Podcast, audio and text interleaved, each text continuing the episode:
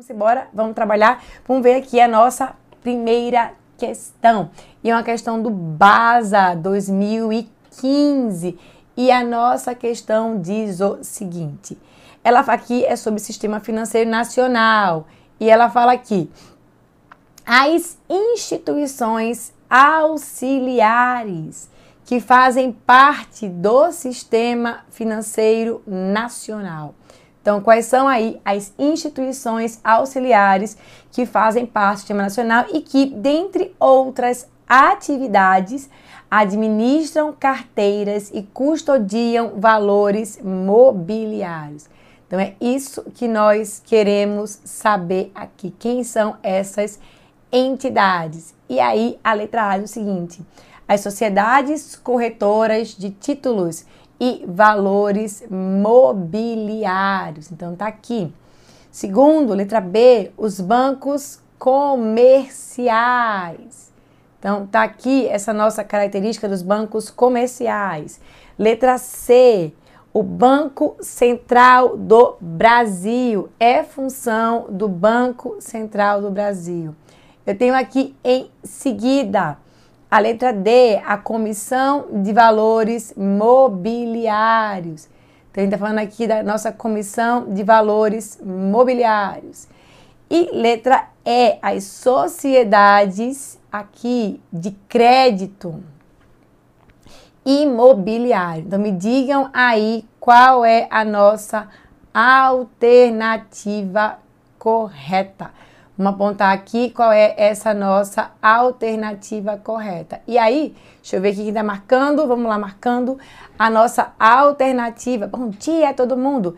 A alternativa correta é se ele faz aqui, ela é uma instituição auxiliar que faz parte da Financeira Nacional, que vai administrar carteiras e custodiar valores mobiliários, essa função é uma função aqui da letra A, não da letra D, das sociedades corretoras de títulos e valores mobiliários que podem aparecer com a sua equivalente. E a equivalente seriam as sociedades distribuidoras de títulos e valores mobiliários. Então são elas que custodiam. Ah, Amanda, quando eu falo em valores mobiliários, eu sempre associo ali a a CVM, a Comissão de Valores Mobiliários, mas aí a CVM tem por característica não fazer a custódia, ela faz a supervisão. Então, bora organizar isso aqui. Aqui a CVM, ela vai fazer a supervisão. Não, tá aqui. Ela fará a supervisão do mercado de capitais, mas ela não vai fazer a custódia, tá? Então, por isso que a nossa alternativa correta é a letra A. Organiza aí, minha gente. E aí, vamos lá. Bancos comerciais não fazem custódia de. Não vão fazer custódia de valores imobiliários. Banco Central do Brasil e é uma entidade supervisora. Então, o Banco Central é entidade supervisora e as sociedades de crédito imobiliário são operadores, né? As sociedades aqui de crédito imobiliário são os nossos operadores. CVM é supervisão. CVM não é custódia, não é administração de carteiras, tá? Então, Preste atenção aí para ficar bem amarradinho na mente de vocês. E aí, vamos para a nossa próxima questão. Banco do Brasil 2015. E a questão fala o seguinte para gente. Ela vai dizer aqui. Ela diz aqui para gente. De acordo com a figura abaixo, a figura é essa figura aqui. Observa-se que o mercado financeiro está basicamente segmentado em quatro grandes mercados o mercado monetário, o mercado de crédito, o mercado de câmbio e o mercado de capitais. Esses são os nossos quatro principais segmentos quando nós falamos em termos de mercado financeiro. E aí ele fala aqui, caracteriza um mercado de capitais ser o. Aí ele vem, mercado em que são negociadas as trocas de moedas estrangeiras por moeda nacional, participando desse mercado todos os agentes econômicos que fazem, que realizam transações com o exterior. Seja, ou seja, tem recebimentos ou pagamentos a realizar em moeda estrangeira. Já já eu falo sobre essa imagem. Letra B, o segmento do mercado financeiro em que são criadas as condições para, para as empresas captarem recursos diretamente dos investidores através da emissão de instrumentos financeiros, como ações, debêntures, bons de subscrição, com o objetivo de com o objetivo principal de financiar suas atividades ou viabilizar projetos de investimento. Letra C. O mercado mercado utilizado basicamente para o controle da liquidez da economia, no qual o Banco Central intervém para a condução da política monetária. E finalmente, letra D, mercado para a realização registro e negociação de determinados instrumentos financeiros, basicamente divididos em quatro produtos, como mercado a termo, mercado futuro, opções e swaps, com a finalidade de proteção, elevação de rentabilidade ou alavancagem e especulação, especulação e arbitragem.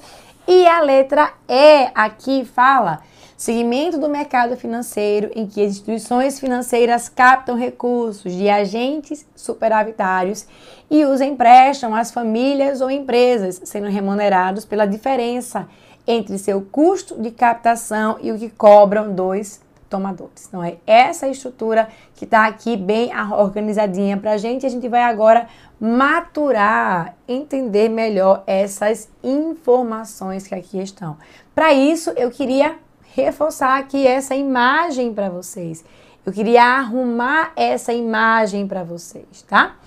E aí, o que é que vai acontecer? Pergunta aqui, professora, não tem gabarito no material? Não, acabei esquecendo de colocar o gabarito. Perdoem a professora, tá? Mas acabei esquecendo de colocar aqui o gabarito para vocês. Então, mas tá aí, a gente vai fazer junto, tá? E o que eu não consegui fazer hoje com vocês, eu coloco no canal Telegram do Focus e coloco no meu canal do Telegram também, tá? Vamos olhar essa figurinha aqui. E aí, uma primeira compreensão. Quando eu falo em mercado financeiro, eu não falo em um único mercado. O mercado financeiro não é uma coisa única, compacta, dura. Esse mercado financeiro, por ter muitos agentes ali se movimentando, esse mercado financeiro é dividido em quatro quatro segmentos do mercado financeiro. E aí, cada segmento desse vai atuar atendendo às necessidades de moeda de um agente econômico específico. E aí, o que é que nós vamos ter? Bora ver aqui. O mercado financeiro, então, dividido em quatro agentes. E aí, o que é que nós temos? Mercado de cap... Vamos fazer aqui, mercado de crédito. O mercado de crédito é o segmento do mercado financeiro que tem como objetivo atender às necessidades das famílias.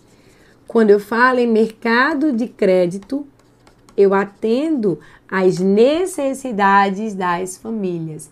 Eu tiro recursos dos agentes econômicos superavitários e eu passo o recurso para os agentes econômicos deficitários.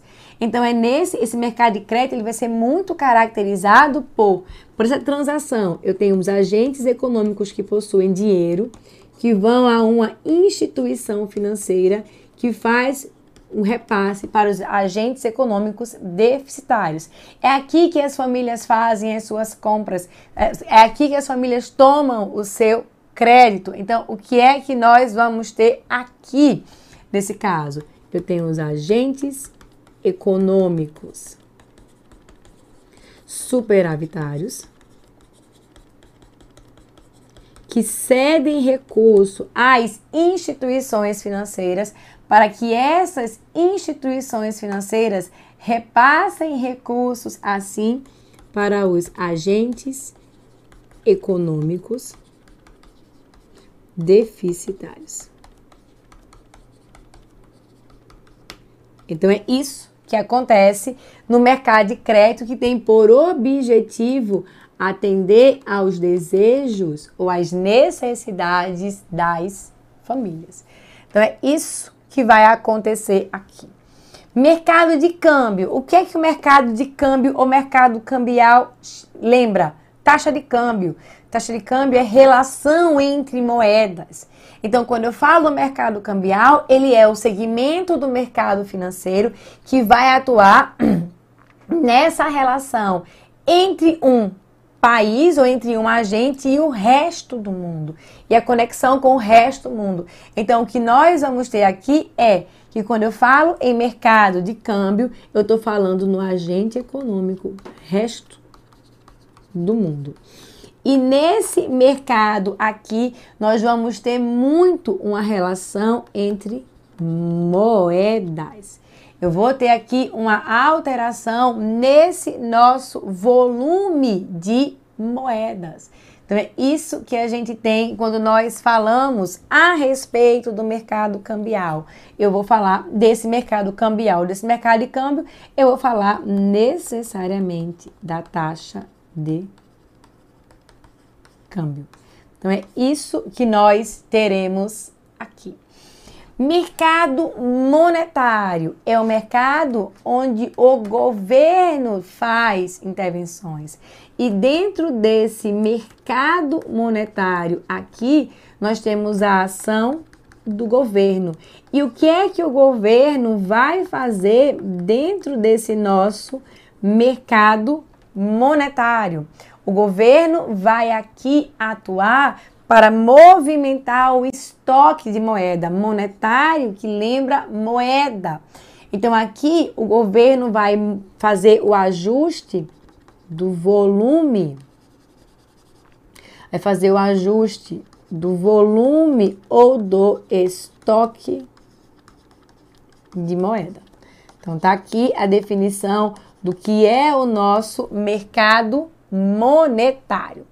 Finalmente, o que é que eu tenho aqui? O que é esse nosso mercado de capitais? Primeira coisa, mercado de capitais é diferente de mercado financeiro.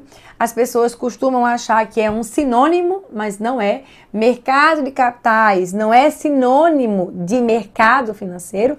Esse ponto é um ponto de arrumar isso na sua cabeça de agora. Mercado de capitais não é igual a mercado financeiro. E qual é a característica do mercado de capitais? Em uma economia eu tenho quatro agentes. Famílias, elas são atendidas pelo mercado de crédito. Resto do mundo, o resto do mundo é atendido pelo mercado cambial. Governo, o governo é atendido no mercado monetário. E empresas, as empresas são atendidas no mercado de capitais. Então, quando eu falo de mercado de capitais, eu estou falando aqui da ação das empresas. Então, está aqui a ação das empresas dentro da economia. Quando eu falo em termos de mercado de capitais, eu estou falando da ação das empresas. Como é que as empresas aqui vão fazer a captação de recursos? Como é que essas empresas aqui vão fazer a captação dos recursos? E isso aqui pode vir, e aí arruma isso na cabeça. Isso aqui pode vir para a empresa via capital social, né, via sócios, isso pode vir via bolsa de valores. Não vou colocar bolsa de valores não, eu quero colocar isso aqui via capital de investidores, mais fácil. Vou colocar que isso aqui pode vir via investidores, ou isso aqui pode vir via também, além dos investidores, isso aqui pode vir também através de captação de recursos de terceiros. E falar em recursos de terceiros é falar necessariamente de recursos dos bancos. Eu posso pegar ali o recurso dos bancos. Entendido, entendida essa segmentação entre esses quatro mercados, de agora pode fazer a associação. E aí vamos ver aqui a letra A. O que que diz a letra A? Bora aqui organizar. Ah, recurso ele pode ser via BNDES também, viu, Rômulo? Então, vamos aqui dizer que essa aula vai ficar salva, vai ficar salva assim, pessoal. Vamos embora aqui, tá? Então, eu tenho aqui o mercado o que ele quer saber aqui a respeito da caracterização do mercado de capitais. Aí você já abriu na sua cabeça, opa, mercado de capitais e eu já entendi. O mercado de capitais é onde as empresas vão fazer a sua captação de recursos. Então, onde é que as empresas fazem a captação de recursos? Elas fazem a captação de recursos no mercado de capitais. Está arrumado, está pronto isso aí na sua cabeça. Tem que estar tá zerado isso aí na sua cabeça. E o que, é que eu tenho? Letra A. Mercado em que, em que são negociadas as trocas de moedas estrangeiras por moeda nacional participando desse mercado todos os agentes econômicos que realizam transações com o exterior. Ou seja, tem recebimentos ou pagamentos a realizar em moeda estrangeira. Que mercado é esse? Esse aqui é mercado de capitais? Me contem aí. Letra A, quem é, qual é esse mercado? Esse mercado aqui é o mercado de capitais? Tararam. Me digam, me digam, me digam. E a resposta é não. Esse mercado aqui, vocês me escutam bem, interajam comigo para não falar sozinha. Eu já estou falando sozinha para uma câmera. Falem comigo aqui, interajam. Esse, muito bem, é, Roneto. Esse é o mercado de câmbio. Esse não é o mercado de capitais. Então vamos organizar aqui. Esse aqui é o, essa letra A, ela é falsa porque ela trata aqui do mercado cambial. Esse aqui é o nosso mercado cambial, tá? Então, por isso, a letra A tá falsa. Muito bem, vamos aprender direitinho. Letra B. Segmento do mercado financeiro em que são criadas as condições para que as empresas captem recursos. Olha, Mercado de capitais isso aqui. Diretamente dos investidores, que a gente chama de capital direto, ou também pode vir um termo chamado de equity. Eu vou tirar dinheiro diretamente dos investidores. Eu vou receber um aporte via equity através da emissão de instrumentos financeiros, como ações, debêntures, bons de subscrição, com o objetivo principal de financiar as atividades ou viabilizar os projetos de investimento. Lembrando que quando eu vou para contato direto de investidor é equity e se eu faço uma emissão de debenture, eu estou fazendo uma emissão de dívida e aí é o meu debit. Eu vou fazer um débito. Por isso, essa letra B é a nossa alternativa correta. Letra B aqui, eu estou falando de mercado de capitais. Letra C. O mercado utilizado basicamente para o controle de liquidez da economia. Falar em liquidez na economia é falar em volume de moeda, no qual o Banco Central intervém para a condução da política monetária. Esse mercado aí da letra C é qual? Me contem aí. Esse mercado aí da letra C vai ser a respeito, vai falar sobre que mercado? Me contem aí. Que mercado é esse? Esse é o nosso. Olha aqui o nome dele, né? Mercado monetário. Então, tá aqui, esse é o nosso mercado monetário. Muito bem, Karen. Letra D. Esse mercado aqui, ele costumava cair no Banco do Brasil. Ah, o seu funcionamento ele não deve cair o funcionamento, mas a compreensão sim. E aí, qual é a compreensão desse mercado? Bora ver aqui. Esse mercado. Oi, Naina, querida. Volta aqui que ela vai ficar salva. Da letra D, mostra aqui o seguinte: mercado para realização de registro e negociações de determinados instrumentos financeiros, basicamente divididos em quatro produtos: o mercado a termo, o mercado futuro, as opções e os swaps, com a finalidade de proteção, também chamada de hedge, de elevação de rentabilidade ou de alavancagem, especulação e arbitragem. Esse mercado aqui, que é o mercado da inicialmente pensado para ser o mercado de proteção, é o nosso mercado de derivativos. Então, esse é o mercado de derivativos, que eu poderia dizer que ele faz parte aqui do nosso mercado financeiro, do nosso mercado de capitais. Eu posso fazer isso mas seria uma conversa muito longa. Separa o mercado de capitais, a, a banca entende que é onde as empresas fazem a captação de recursos, e o mercado derivativo é onde elas fazem a proteção para o futuro. Então é dessa forma que a banca pensa.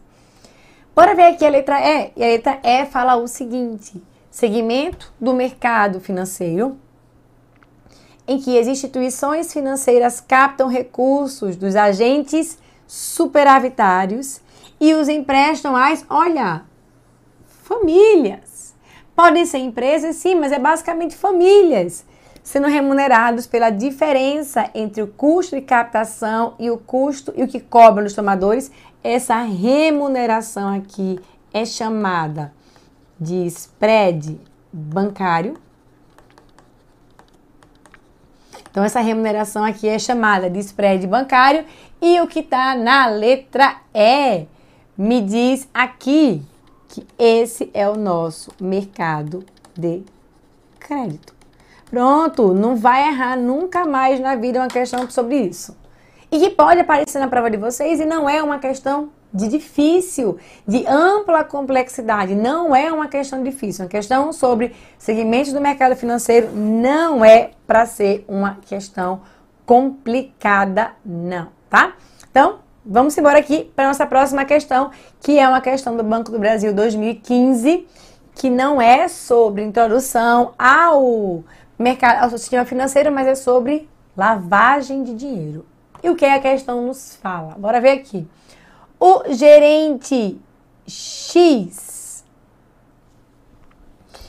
uh, é gerente de uma agência bancária. Ele recebe o cliente, ele recebe o cliente, senhor W, conhecido empresário do ramo da construção civil com inúmeras aplicações financeiras na agência. Com o passar do tempo, o gerente e cliente tornam-se amigos e confidentes. Estão ali conversando. Em determinado dia, o empresário lhe confidencia ter recebido uma proposta de um conhecido para legalizar a proposta de um conhecido para legalizar valores. Valores então eram ilegais e eles agora vão ser legalizados. E aí que ele recebia sem declarar a Receita Federal. Ele estava recebendo dinheiro e não estava declarando e esses recursos adviriam de atividades não autorizadas pela lei. O recurso viria assim de uma atividade que não era correta, uma atividade ilícita. E aí o que é que nós vamos ter aqui? Diante desse fato, o gerente adverte seu cliente que, caso acolhesse a proposta, estaria realizando nos termos da lavagem de dinheiro, a etapa, o que se caracteriza, o que caracteriza a etapa de. E aí, o que é que aconteceu? Ele já recebe o dinheiro. O dinheiro já foi colocado dentro do sistema financeiro, já está entrando com esse dinheiro. Só que ele agora precisa legalizar. Então, qual é a primeira fase da lavagem de dinheiro? Que eu considero a fase mais difícil. É colocar o recurso no sistema financeiro sem gerar barulho. Então, vou colocar esse recurso, fase 01. Depois, eu vou ocultar a origem desse recurso. Eu vou dizer que o recurso que eu recebi é de uma outra origem. Ou eu vou fazer tantas transações entre contas diferentes que o, o, o, que eles entendem é que é impossível rastrear a origem dos recursos. É quando eu vou ocultar a origem dos recursos. E a terceira fase é, depois que eu conseguir ocultar, eu digo, esse dinheiro agora está limpo, esse dinheiro agora está lavado. E aí eu faço a integração. Então, essa fase que ele está se referindo aqui é a fase da ocultação, que é a nossa segunda fase. Tá aqui a nossa segunda fase da lavagem de dinheiro estará então associada à ocultação.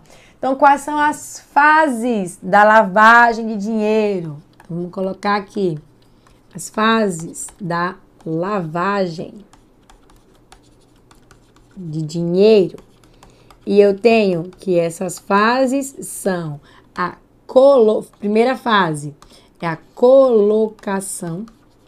Vou colocar recurso, vou tentar colocar o recurso no sistema financeiro. Segunda fase é a ocultação, que é quando eu vou ocultar a origem do dinheiro. E a terceira fase é a integração. E é na integração que o dinheiro está lavado, que o dinheiro está limpo. E nessa, te é, nessa terceira fase, eu não consigo mais dizer que aquele dinheiro veio de uma origem suja. Eu não consigo mais dizer que aquele dinheiro veio de uma origem suja, tá? Então é isso que nós vamos ter aqui. Então, tá aqui a nossa tá aqui a nossa análise, tá? Então tá aqui a nossa condição para essa nossa próxima questão, tá aqui definido pra gente, tá? Vamos em frente, tá? Vamos em frente para a nossa próxima questão. E é uma questão do BASA, também da Seis Gran Rio. Então, a questão aqui da nossa banca é uma questão um pouquinho mais para trás.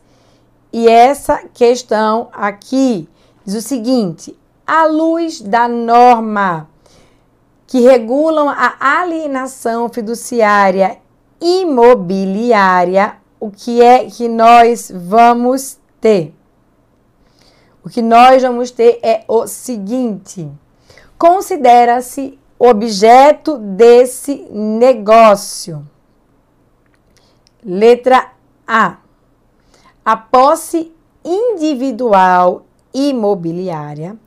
Letra B a propriedade superficiária. Letra C, a servidão de passagem. Letra D, a expectativa de vista panorâmica. E, e letra E, a composse coletiva, tá? Então é isso que nós teremos aqui. Quando nós falamos de alienação fiduciária, nós estamos falando nesse processo aqui, nós estamos trabalhando o conceito de garantias. Eu tenho dois tipos de garantias: as garantias reais e as garantias fidejussórias. Garantias fidejussórias são aquelas que são definidas pela pessoa. Eu vou entrar como garantia de uma determinada operação. Se for um contrato, se eu fazer, se eu vou entrar como garantia, se meu CPF vai entrar como garantia de um contrato de locação, por exemplo, essa garantia é chamada de fiança. Meu nome entra como garantia, eu faço uma fiança. Então, vamos aqui inclusive colocar essas questões de garantias.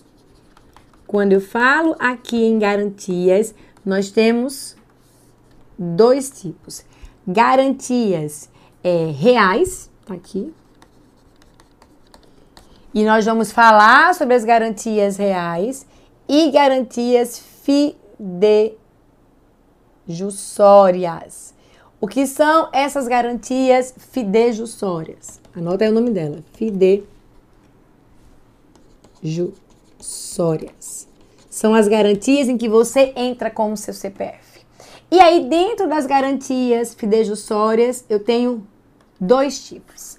a fiança, fiança que está, está vinculada a um contrato, e o aval, aval que está associado a um título de crédito. Então, quando eu falo em fiança, eu falo em um contrato. Quando eu falo em aval, eu estou falando em um título de crédito. Diferença entre os dois. Na fiança, primeiro, se houver uma inadimplência, eu vou executar o devedor, o afiançado, e ele não mostrando ter condições de pagar, aí é que eu executo o fiador, a pessoa que garantiu aquela fiança, é aquela garantia. No caso de aval, não. Caso o avalizado entre em inadimplência, eu, o banco executa simultaneamente o avalizado e o avalista. Então, eu vou ter lá também o meu avalista sendo liquidado, tá? Então, essas aqui são as nossas garantias quando nós chamamos de garantias fidejussórias. Só é a questão não pede uma garantia fidejussória, ela pede uma garantia real de alienação fiduciária.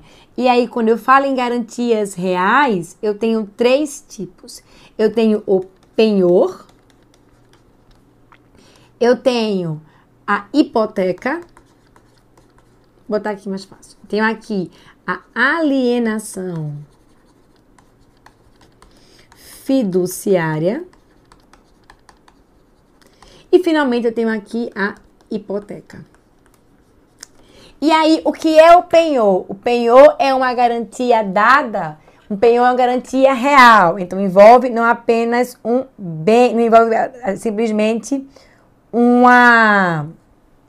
Não vai envolver simplesmente aqui uma orientação, não é somente a garantia do nome, mas também aqui a garantia com bem. E no caso do penhor, a grande característica desse penhor é que é a garantia por meio de um bem móvel.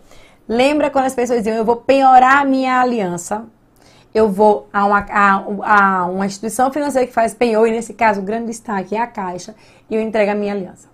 Tá aqui, Caixa, tá aqui a minha aliança, eu quero penhorar a minha aliança.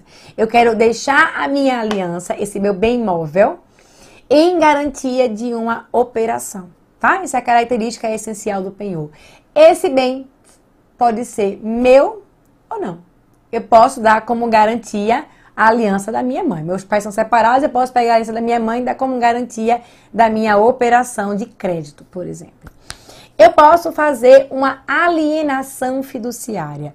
Característica da alienação fiduciária é que o meu bem garantido pode ser um bem móvel, um carro, por exemplo, ou pode ser um bem imóvel. Eu posso fazer uma alienação fiduciária de uma casa.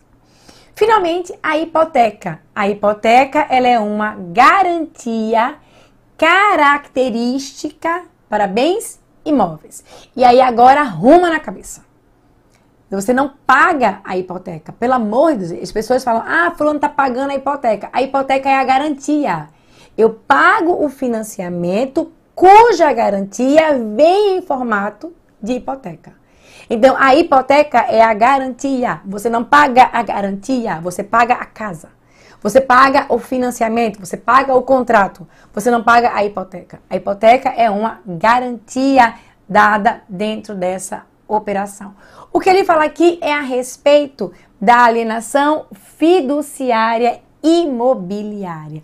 E aí, quando eu falo nessa alienação fiduciária imobiliária, eu posso usar alienação fiduciária para bens móveis ou para bens imóveis. E aí, a característica dessa alienação fiduciária é a propriedade superficiária. E o que é que isso significa? A propriedade do bem é do alienante. É da pessoa, é da entidade que está fazendo o financiamento. Por isso que quando uma pessoa não paga o financiamento do carro que está em alienação fiduciária, o banco pode mandar tomar. E você pensa, mas o carro não é meu? Não, o carro é do banco. Você apenas estava usando aquele bem. Por isso a propriedade ela é superficiária. A propriedade é de quem faz o financiamento, não é sua. O carro não é seu. Sabe quando o carro é seu? O carro é seu quando você faz o que a gente chama de baixa de gravame. O que é a baixa do gravame? A entidade, a instituição que faz o financiamento diz: eu posso baixar aqui essa garantia. E aí eu transfiro o bem para o usuário. É aí que o carro passa a ser seu. Enquanto tiver lá uma restrição ou uma alienação fiduciária, o carro é da instituição que concedeu a que fez a operação financeira. Deixa eu ver se vocês têm alguma dúvida nessa parte aqui de garantias. Cadê vocês? Aqui, deixa eu ver. Então, tá aqui. Vamos lá, tá? Então, vai ficar gravado? Vai ficar gravado, minha gente. Sempre fica gravado, tá? Vamos para nossa próxima questão. Uma questão também do BASA. Uma questão 2014, mas, aliás, o, B, o Access Grand Rio, a última prova que ela fez de, de conhecimentos bancários foi 2018. Ele fala aqui: atualmente o sistema financeiro nacional é composto por órgãos normativos, entidades supervisoras e por operadores. Um dos órgãos normativos, órgãos normativos que compõem o sistema financeiro nacional é quando eu falo de órgãos normativos, eu estou falando dois conselhos. Eu estou ali trabalhando sempre os conselhos. Então, vamos relembrar aqui. Eu tenho um subsistema normativo. Dentro desse subsistema normativo, eu tenho os órgãos normativos. E eu tenho as entidades supervisoras. E aí, quem são esses órgãos normativos? O Conselho Monetário Nacional, o Conselho Nacional de Seguros Privados e, deixa eu só botar, arrumar aqui, isso está imprensado aqui nesse pessoal, uma espremida aqui. Eu tenho o Conselho Monetário Nacional, o Conselho Nacional de Seguros Privados e o Conselho Nacional de Previdência Complementar. São os nossos órgãos normativos, são os conselhos. Conselho, conselho, conselho. E esses conselhos têm entidades supervisoras. Conselho Monetário Nacional. E ele vai ter duas entidades supervisoras, a CVM e o Banco Central. O Conselho Nacional de Seguros Privados tem uma entidade supervisora, que é a SUSEP. Ops, a Superintendência de Seguros Privados. E o Conselho Nacional de Previdência Complementar tem uma entidade supervisora, que é a Previc. Essa questão aqui, vocês não podem errar, porque é uma questão muito essencial, uma questão muito simples de ser compreendida. Então, eu não posso errar, eu não posso, na minha prova, eu não posso, na minha prova, ter uma ter uma característica aqui a respeito tem uma característica aqui a respeito de como é que eu posso dizer? De órgãos normativos e entidades supervisoras. Então, tá aí a nossa compreensão, tá? Tá aí a nossa definição. Vamos em frente. O que é que nós vamos ter aqui? Quem é que faz parte desse órgão normativo? Banco Nacional de Desenvolvimento Econômico Social? Não. O BNDES, ele é o nosso operador. Então, BNDES é o nosso operador, não é órgão normativo. Banco comercial também não. Banco comercial, ele é um operador, não é órgão normativo, não é conselho, por isso falso. Conselho Monetário Nacional. Esse sim, ou essa sim, é a nossa é o nosso órgão normativo. Então é isso que está aí. Bolsa de Valores é o nosso operador. Então, não é aqui órgão normativo. E Superintendência de Seguros Privados, a SUSEP, nós já sabemos, é uma entidade supervisora. Então, aqui é a nossa entidade supervisora. Por isso, a nossa alternativa correta e reforçada aí pra gente é a letra C, o nosso Conselho Monetário Nacional, que ainda é extremamente importante, sim, mas que vai perder na sua força por conta da Lei Complementar 179 de 2021, tá? Vamos lá aqui. Que voz linda! Gostaram? Eu acho que minha voz tão gasguita, minha gente. Vocês, vão, vocês vão vendo cada coisa que a professora não observa. Espero que isso não seja um deboche, hein, Jean? Porque eu não acho minha voz bonita. Não sei nem cantar. Só meu filho suporta eu cantando música para ele. Vamos embora para mais uma questão. E a questão fala o seguinte: O sistema financeiro nacional estruturado e regulado pela Lei 4595 de 31 de dezembro de 64 é composto por algumas instituições. E aí ele fala aqui, e essa é uma questão muito maldosa, mas muito maldosa. Ele fala aqui: não faz ou não fazem parte do sistema financeiro nacional.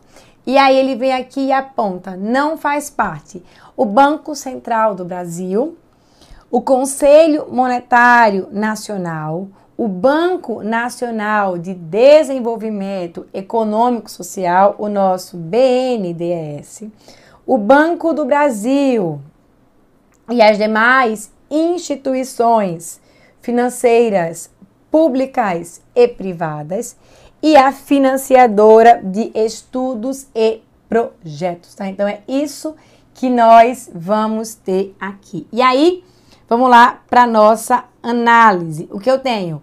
Banco Central do Brasil e nós já vimos. Banco Central do Brasil é a nossa entidade supervisora.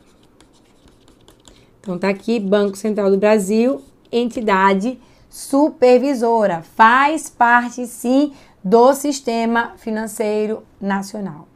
Conselho Monetário Nacional, e nós já vimos, é um órgão normativo.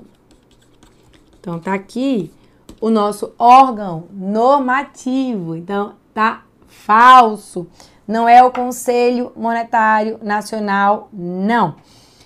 Banco Nacional de Desenvolvimento Econômico e Social, o BNDES, e ele é um operador. BNDES é operador do sistema financeiro.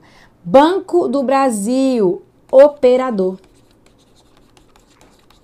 E demais instituições financeiras públicas e privadas também. Então, o que fica aqui incorreto é o que está marcado na letra é a financiadora de estudos e projetos. Opa, Amanda, mas tem um nome aqui de financiadora.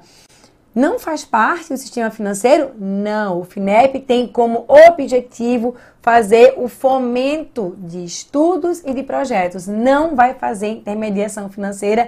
E aí, apesar do nome ser financiadora, não vai fazer parte do sistema financeiro. Então, é essa aqui a característica e aí acabou sendo uma maldade, sim. Vamos para mais uma questão. A questão diz o seguinte, é uma questão do BNDES 2013 e ela fala aqui o seguinte. Ela diz: a Lei 4595 de 31 de dezembro de 64 dispõe sobre a política e as instituições monetárias, bancárias e creditícias e dá outras providências. Só um reforço aqui, essa lei 4595 de 1964 é a lei que dá início ao sistema financeiro.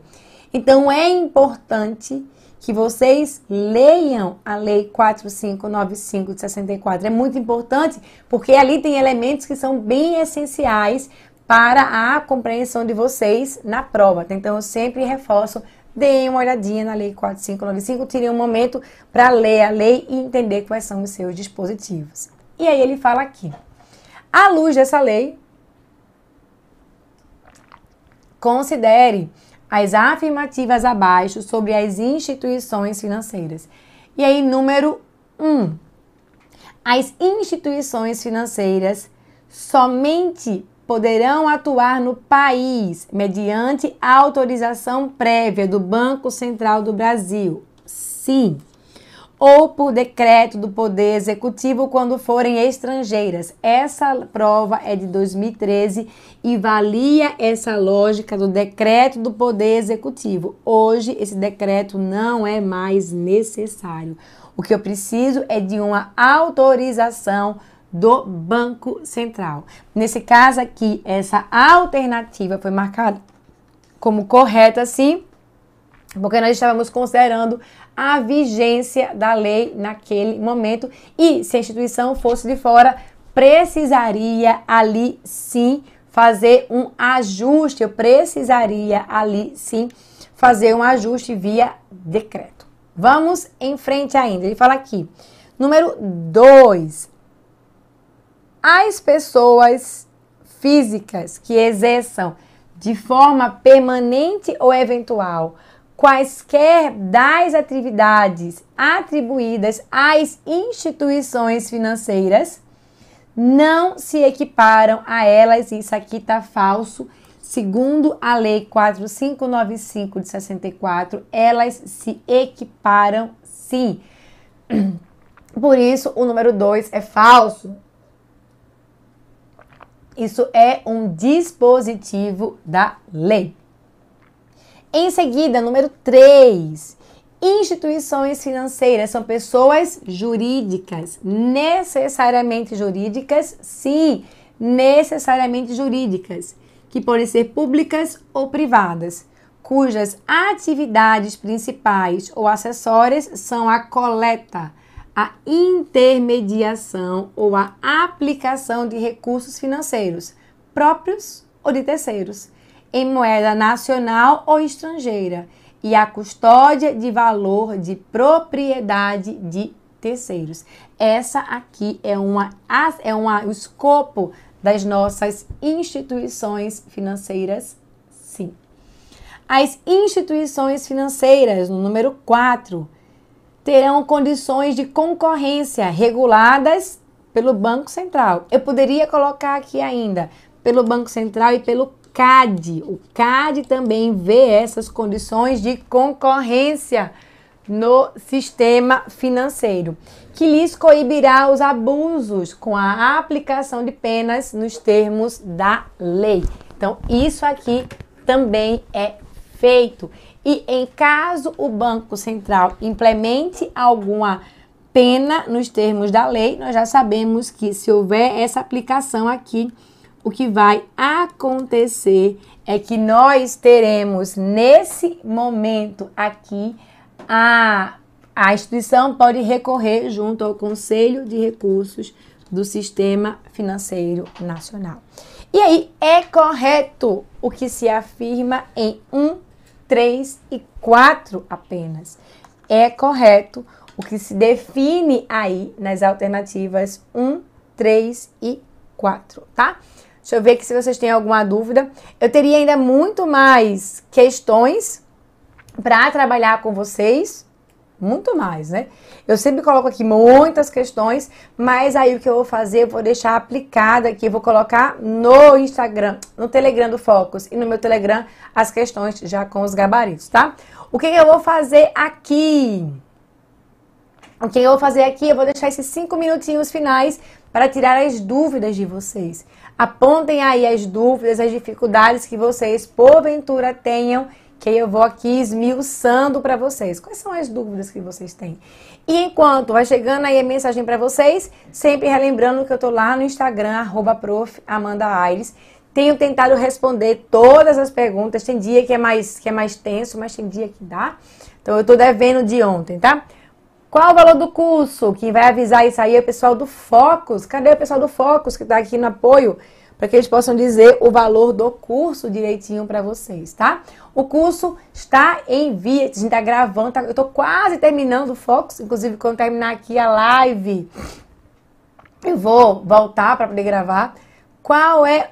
Vai embora, não, profa. Preciso ir, criaturas. Ah, qual é meu Telegram? É só procurar lá, Prof. Amanda Aires. O Thaleson pediu aqui, professor, atualizem as normas do Conselho Monetário Nacional. Estou atualizando, estou gravando isso justamente agora. A Lei Complementar 179 2021, mas caso você queira ver, teve uma live que eu fiz semana passada que foi só sobre essa atualização aqui no Focus, tá? Taxa Selic é conhecimentos bancários? Sim, taxa Selic é conhecimentos bancários. Meu Telegram, Prof. Amanda Aires. Para ver o valor do curso, é muito importante que vocês olhem o site do curso, né? focusconcurso.com.br. Professora, o que é a taxa de redesconto? É a taxa de juros cobrada pelo Banco Central para fazer empréstimo aos bancos comerciais? Ah, é concurso, processo seletivo, é concurso. Tenho dificuldades naqueles estudos de caso, por exemplo, quando o Banco Central tem algo para fazer para manter a estabilidade do mercado. Isso a gente vê em política monetária, tá? A gente vai ver isso também. Dá para estudar nesses 80 dias? Dá demais, dá demais. Na cola, professora Amanda, muito bem. Deixa eu ver aqui, deixa eu ver aqui. Ah, porque precisa de 90 dias de experiência? Como assim, minha gente? Ah, quando sai as aulas de conhecimento bancário para quem tem pressa? Essa semana eu acho que sai. Eu tô com o calendário aqui, eu preciso olhar para onde é que, que dias vão sair, mas vão sair, tá? Professora, bom dia. Fala de São Paulo. Em relação à carta circular e circular, qual é a diferença? Não tem muita diferença, não, José Roberto. São duas formas de comunicação que o Banco Central tem de se posicionar, tá? Quando a lei ou diretriz que alterou a necessidade de permissão do Poder Executivo sobre instituições internacionais. Qual a lei? Aí eu tenho que ver, Douglas. Foi a lei de 2019 que alterou essa necessidade de decreto presidencial, tá? Que bom, Adriana! Quando é a próxima aula? Não, não tenho que ver, veja no calendário do Focus sempre, tá? Eu sempre estou lá no calendáriozinho deles, tá? Professora, todos os órgãos no, supervisores aplicam penalidades? Sim, mas para recorrer ao Conselho de Recursos do Sistema Financeiro Nacional, as penalidades têm que ser de Banco Central, de CVM ou, em outro caso, da, do COAF, tá? Que bom que vocês gostaram, que foi revogado na Lei 459564. Aí um monte de coisa, minha gente, foi revogada. É bom que vocês vejam a live da semana passada e aí, para quem é assistente Focus, vai subir a aula hoje. Estou gravando aqui agora, tá bom? É isso, muito obrigada pela vinda de vocês. Me tire uma dúvida: é obrigatório ter o curso CPA 10, CPA 20? Não, não é obrigatório. Para entrar, não. Lá dentro eles pedem para poder fazer algumas funções específicas, tá? Agora sim, vamos terminando essa nossa live. Deixa eu ver aqui. Que bom, me sigam lá no arroba prof. Amanda Aires, tudo coladinho lá no Instagram. Muito bom que vocês gostaram da aula. Muito, muito, muito obrigada. Tá tudo bem? Tá tudo bem. A pessoa tá cansada, mas tá tudo bem. Link no Telegram, procure lá, prof. Amanda Aires, tá lá no Telegram. Tem um monte de material, tá? Quais são os três principais temas de conhecimentos bancários que precisa saber para a prova? É um tema só, Sistema Financeiro Nacional. É o principal tema da prova, tá? Tem que saber isso, eles, eles correspondem a 50% das questões da Sesgran Rio, tá? Obrigada, William! Muito obrigada a todo mundo. Beijo grande. Se tiverem dúvidas, é só me procurar lá no Instagram, no arroba. Beijo grande. Fiquem com Deus. Boa semana e até o próximo encontro.